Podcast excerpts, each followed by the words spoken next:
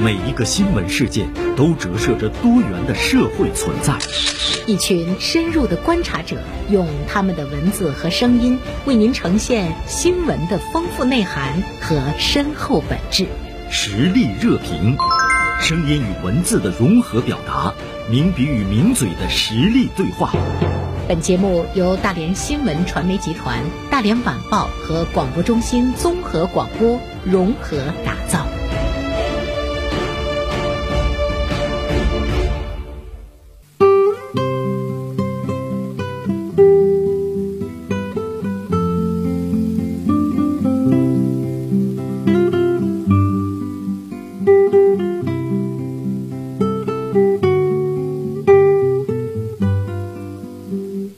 进入到我们今天的实力热评。今天呢，我们将会邀请大连晚报名笔视线的执笔人孙霞做客我们的直播间。孙霞呢，今天发表了一篇文章，题目是“慈善不是生意，爱心经不起抽成”。孙霞，中午好。啊，中午好，云生老师，听众朋友们，大家好。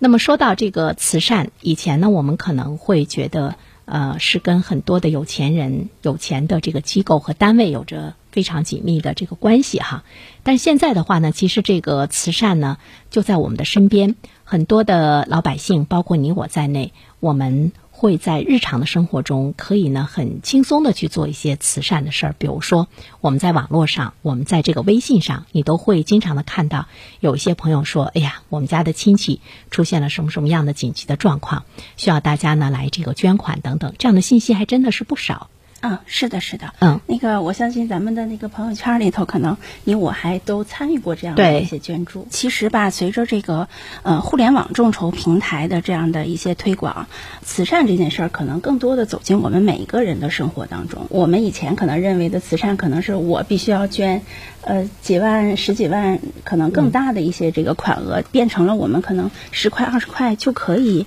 呃去献出自己。的爱心，呃，做一个就是我自己能参与的这样的一些慈善活动。个人认为，互联网慈善的这个众筹平台的这种兴起，被广大的这个人群所接受，其实是有它的很广泛的一个群众的基础。是，我就想起了那句话：“星星之火可以燎原。”呃，其实这是一件好事儿，就是我们每一个人，哪怕大家只是捐，呃，少一些一块钱。对。捐十块钱，只要我们这个数量众多，那其实呢，对呃需要捐赠的这个家庭来说，也是呢解决了燃眉之急哈。是的，呃，所以我们就会看到，其实它是一个比较大的一个一个慈善面儿吧，还不能把它叫做市场，因为我们觉得市场是有交易的哈。对。但是在孙霞的这篇文章中呢，我们看到了有些人就把它当成了一个一个市场。所以出现了这个抽成等等这样的状况，这个是挺可怕的哈。对，在这个文章当中，其实我很重要的一个观点，我就会认为，慈善它其实它确实是个事业，但是它不是一个生意。我们不能用这个经营产业的这个思维来去营销和运作它。嗯嗯，所以就是呃，可能。呃，我们那个很震惊的，从一些报道当中发现的，就是呃，很多人用这个互联网的众筹平台，可能他是通过一种就是做产业的一些这个灰色的一些方式来做它的营销。嗯，那可能就是像咱们说的抽成，其实包括以前，不知道您注没注意到，就是几年前在这些众筹平台刚刚开始兴起的时候，也有一一些不太呃欢迎的声音，是因为什么呢？嗯，他们可能在这些平台兴起的时候，他们会在一些医院驻扎一些就地推的人员，嗯，通过这个地推的方式，然后劝说这个嗯病患的家属或者病患自己本身可能来呃加入这个平台来做这件事情。如果从他的这个呃事件的本身的这个推动的这个这个属性来讲，可能无可厚非。但是从大众接受的角度来讲，我们就会认为他是。呃，用一种很商业的方式来在做这个东西，甚至会衍生出一些不太正常的这种操作，所以我们会认为它会带来嗯不利的影响，甚至影响大众对这个整个这个慈善这个事儿的这个信任。嗯，那么今天这个事儿可能会有一个更为恶劣的这种后果，是它是利用了大家对这个慈善的这种信任，可能嗯呃从这个。需要捐助的人身上来获取，获取一些很暴利的东西。对我看到你说的这个抽成会达到七成是吧？就是很高的这样一个抽成。其实对于我们普通老百姓呢，我们想通过呃这个微信啊，通过一些网络啊，了解到这方面信息。其实我们捐的这个钱，我们是希望它百分之百的能够呢用到这个受捐赠的这个人身上的。但是当你知道你捐出去的一百元钱有七十元钱，呃，是被一个所谓的什么中介机构啊给抽走了之后，我觉得它对大家来讲的话呢，是一个非常沉重的打击。确实，它会阻止我们现在通过互联网刚把大家的这种慈善的方便的这样一个途径，或者是呢让大家人人都有呢一颗慈善之心，这种普及这种影响，大大的呢会打了折扣。对，就是实际上是大家对于这件事儿本身的信任和对，呃，要做慈善这件事儿的这个信任，可能是一个很严重的打击。对，其实我们就会看到那种这个背叛吧。其实我觉得大家更多的就会表现出一种冷漠。再有真正的有这方面需求的人，呃，急需一笔钱发出呢这种求救的时候，社会呢回馈的可能就是冷漠。对。大多数的老百姓吧，可能是包括我们在内，家里遇到一些什么样的事情的时候，你你有的时候真的是很无助。嗯嗯，别看我们是记者，我们是主持人，其实你真的家里面临这些问题的时候，你也觉得很无助。对，你真的想唤起一些社会力量，获得一些帮助的时候，你是需要一些。中介来帮助你的，因为他可以给你推广，嗯，比如说他他有一些渠道，对，他可以呢把你的这个信息散呃发布到更多更多的这个网络上，嗯，他可以给你有一个助力。但是呢，除了这个红十字会吧，我觉得或者是政府的这样的一些公益的组织，嗯，呃，那么这些社会机构，它真的是要给你助力的时候呢，它不可能是白干的，对。比如说，他有他有工作人员，他怎么样去宣传，怎么样让大家知道你这件事情？嗯，包括他们的一些技术的投入，对时间和精力的投入，他们是可以有一些劳动的回报的。我觉得这个是可以理解的。这个就是实际上相当于我们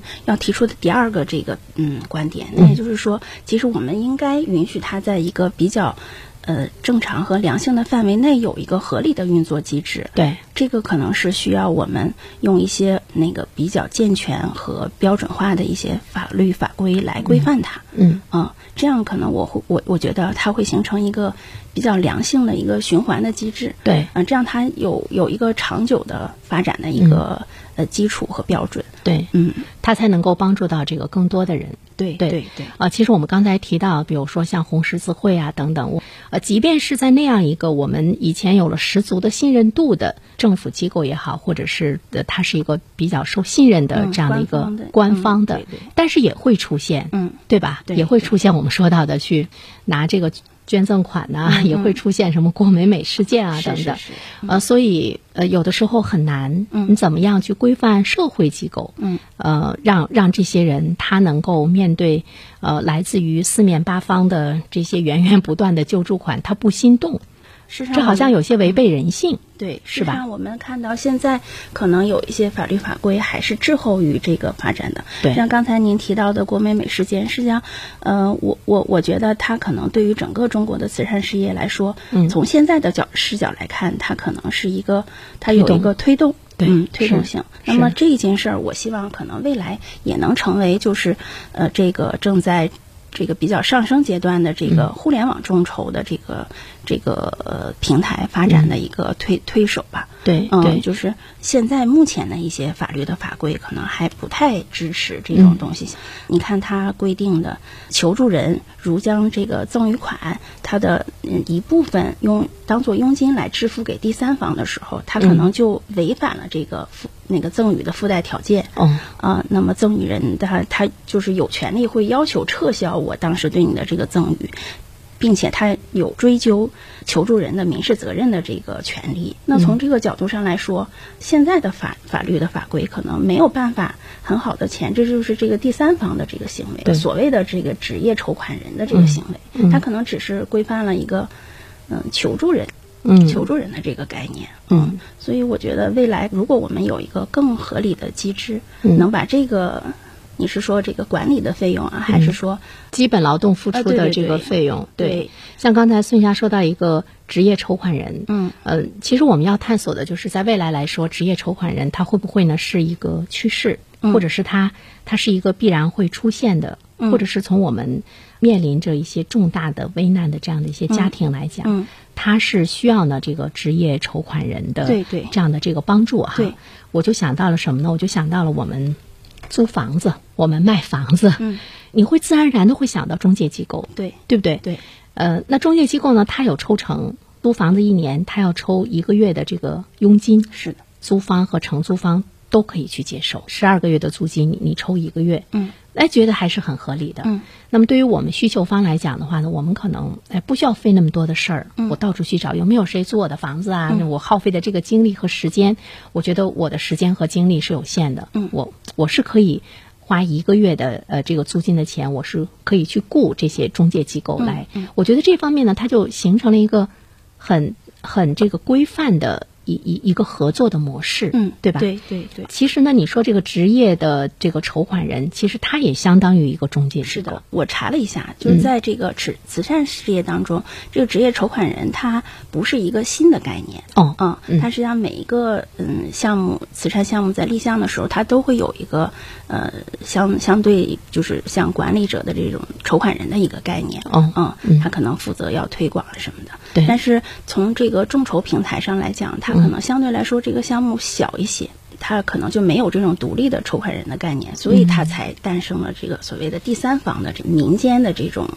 所谓的筹款人。就是他实际上还是没有合法化。对，我的概念是对是吧未？来如果他能在这个嗯区间有一个合理的一个职务，嗯就是这个筹款人的这种概念，对他的这个职务的行为进行一些规范规范，嗯可能他就会有一个很良性的一个发展。其实我们是需要它的透明化，正是因为呢没有透明化，所以说呢它可以抽成七成。完了，嗯让我们听完之后呢，我们觉得目瞪口呆，我们觉得触目惊心，是我们也觉得特别的不公平。对，但是其实我们要去想一下，他为什么可以拿走七成？嗯，其实对于受捐人来讲的话，他可能也不知道他们拿走了七成，一种暗箱操作嘛。为什么要暗箱操作呢？可能也是因为我们没有正视，比如说正视这个职业，还正视了我们在社会中这方面的这个需求，嗯，越来越多，那他的这些猫腻儿呢就会越来越多。对。我觉得任何一个市场就是在特别乱的时候。是特别能挣钱的时候，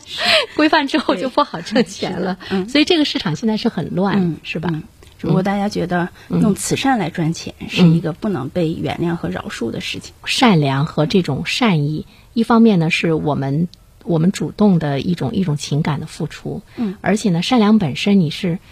本身就没有回报的诉求在其中的，对，所以当你会看到做慈善你抽成的时候，它好像是摧毁了我们原有的对慈善的这个概念，对，它是很伤人的，是。是是。就像是很多人现在不敢去扶这个路边摔倒的老人啊，对什么的，是。是我们其实是非常不想见到在这个慈善事业当中会重蹈这样的覆辙的。是，嗯，对，呃，也是因为我们的很多的一些保障吧，是需要不断的去完善，比如说什么医保啊等等各个方面，因为它不是很完善的状态之中，一个家庭真的是面临着一场大病或者是一场重大灾难的时候，他不得不向社会伸出伸出这个求助之手。对，所以，像我总是觉得，呃，它不应该是一个常态，它应该呢是在国家发展到一定程度之后，我们各个方面的保障机制都很完善的状态之中。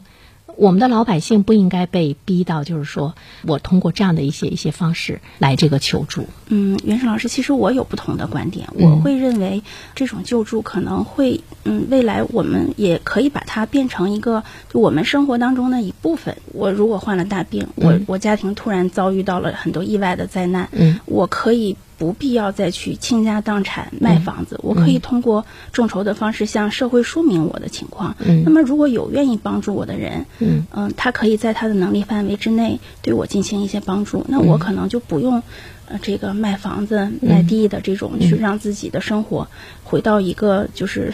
很原始的起点。嗯。呃，那么我觉得其实这样也也可以是一个事一一种渠道一种发展的一个一种渠道对对对，但是这个渠道怎么样能够让它更规范一些？嗯。嗯，更规范一些，可能是这个呢是需要嗯，是需要引引起政府的一个一个关注，嗯，或者是说我们的比如说大病的保障啊等等这些方面，就是我们有了更好的一个社会的福利和保障，对。对大家不应该每个家庭一旦面临着重大的疾病的时候都被逼到那个地步，嗯。嗯嗯。那也不太正常，对对对，就是社会的基本的保障有了对之后，我们会有一个很有尊严的一个生活。生活。对，嗯。嗯，好，再次感谢孙霞做客我们的直播间，谢谢，嗯，好的，再见。